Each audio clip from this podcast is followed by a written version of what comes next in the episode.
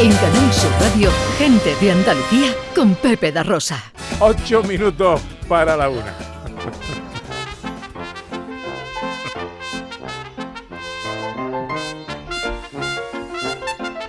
Con José Luis Ordóñez eh, repasamos la historia del cine a través de sus grandes nombres y de anécdotas y curiosidades que estos atesoran.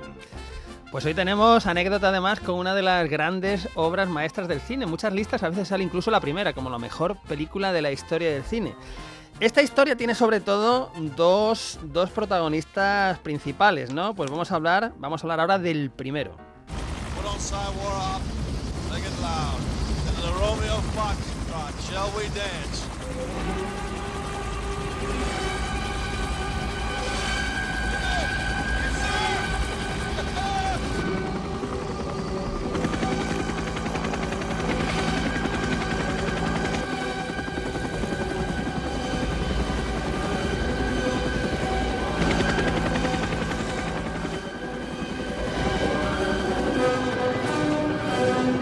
Ahí está, la- las Valquirias, ¿no? Eh, momento de Apocalipsis Now, película de Francis Ford Coppola, que es el primer protagonista de esta, de esta anécdota. Pues uno de los mejores directores de la historia del cine, la trilogía del Padrino, por supuesto, pero películas como La Ley de la Calle, como Rebeldes, o como quizá la versión, una de las versiones más valoradas de Drácula, ¿no? Una película de los 90 con Gary Oldman.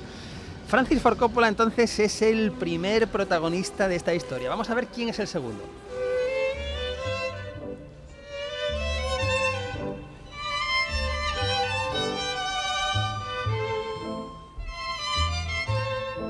Si es lo que pienso, qué peliculón, ¿eh?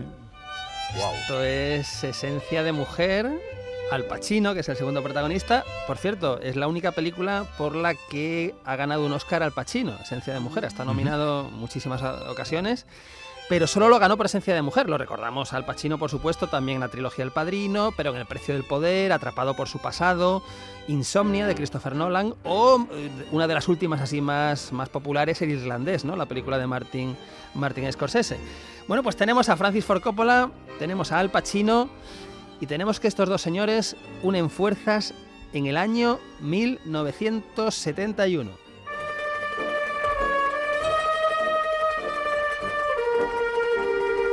Fuerzas, claro, en El Padrino, la primera, la, única, la película que cambia casi el cine, la película basada, por cierto, en un bestseller de Mario Puzo que había arrollado también. Y Francis Ford Coppola, pues eh, ficha ni más ni menos que a Marlon Brando para protagonizar esta película y lo rodea de actores jóvenes, estrellas del momento como James Caan, como Robert Duvall, pero también con desconocidos, absolutos desconocidos como Al Pacino, ¿no? Claro, Al Pacino, pues eh, Coppola lo ve de repente en una obra de Broadway en Nueva York y dice, este es Michael Corleone, quiero que este sea mi Michael Corleone en la adaptación del Padrino. Y bueno, pues fichan a Al Pacino, un desconocido que había hecho una película que todavía no se había estrenado, pero bueno, había rodado ya una película. Y, y bueno, pues, pues bueno, todo parece encarrilado, se empieza a rodar El Padrino, transcurre una semana, transcurren dos semanas, bueno, ¿vale? ¿Y qué pasa ahora? Pues lo que pasa... Lo que pasa es que los jefes de la Paramount, que es la, la productora, están viendo lo que rueda de manera diaria Coppola y dicen, esto no funciona, ¿eh? Este, este señor que, que está en la película, que no conocíamos ninguno, no, esto no, no funciona en las escenas, ¿no? Porque está, las, Anda. primera- las primeras escenas rodadas son las escenas que está eh, Al Pacino con Diane Keaton comprando regalos de Navidad y tal. Y lo único que ven es a un tío muy bajito que casi no se le ve con los regalos de Navidad. Diciendo, ¿este quién es? Joder, tenemos a Marlon Brando, tenemos a Jimmy Caan, tenemos a, a Robert Duvall. Este Al Pacino, este lo vamos a echarlo. Bueno, Coppola, súper agobiado, pero bueno, ¿cómo, cómo van a echar a, cómo van a echar a, a, a mi...? Porque realmente si uno ve El Padrino, casi el protagonista es Al Pacino, es el que empieza sin querer tener nada que ver con la mafia, pero acaba siendo el, como el más poderoso, ¿no? Entonces, bueno, ¿qué pasa? Eh, pues Coppola eh, no quiere que echen al Pacino porque eso supondría fichar a otro actor, eh, supondría rehacer de nuevo, rerodar de nuevo las escenas. Entonces tiene un plan, tiene un plan Francis Ford Coppola. ¿Y cuál es este plan?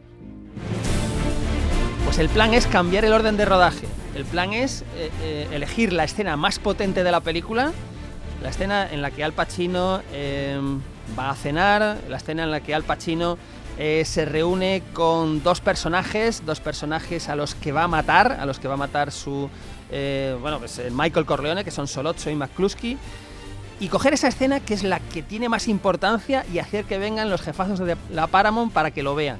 Para que vayan al, set de rodaje y vean de lo que es capaz este tío bajito, pálido, que no conoce nadie y que solo ha rodado una película que ni siquiera se ha estrenado. Bueno, pues ese es el plan. Adelantan, cambian todo el plan de rodaje, eh, ponen la escena, el restaurante Sterling Hayden, que es uno de los personajes, el que interpreta al policía corrupto, que es McCluskey, está Solozzo, que es el mafioso, y está Al Pacino, ¿vale? Acción, ¿qué sucede? Pues lo que sucede es que los jefazos de la Paramount se quedan con la boca abierta, ven la escena en que Michael Corleone Al Pacino, con el rostro de un tipo aparentemente pues eh, nada peligroso, ejecuta de un tiro en la cabeza a los dos, suelta el arma, se fuga, y eso les convence para que Francis Ford Coppola siga rodando la película del Padrino. Es decir, Al Pacino sigue rodando la película del Padrino como Michael Corleone. Eso supone, como decía antes, pues hacer una de las no solo hacer una de las mejores películas de la historia del cine, sino supone, por supuesto, que Michael Corleone, que es el verdadero protagonista, haga El Padrino 2, haga El Padrino 3 y Al Pacino 50 años después, pues sea una de las grandes figuras de la historia del cine. Hay que decir que a día de hoy, en 2023, siguen en activos, con los 80 años cumplidos, tanto Al Pacino como Francis Ford Coppola.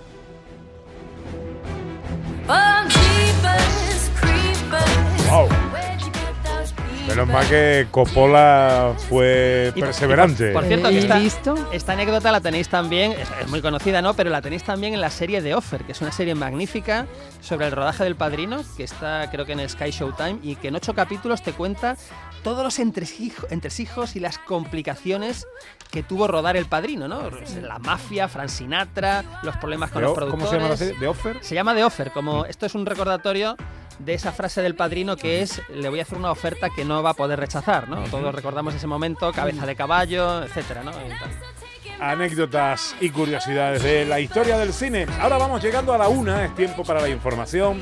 Luego nuestra última hora, es la hora viajera, el mundo de la bicicleta con Quique Cicle. Nos vamos de escapada con Sandra Rodríguez, terminamos el programa con la fiesta de los sonidos y los sonidos de la historia. En Canal Sur Radio, gente de Andalucía con Pepe da Rosa.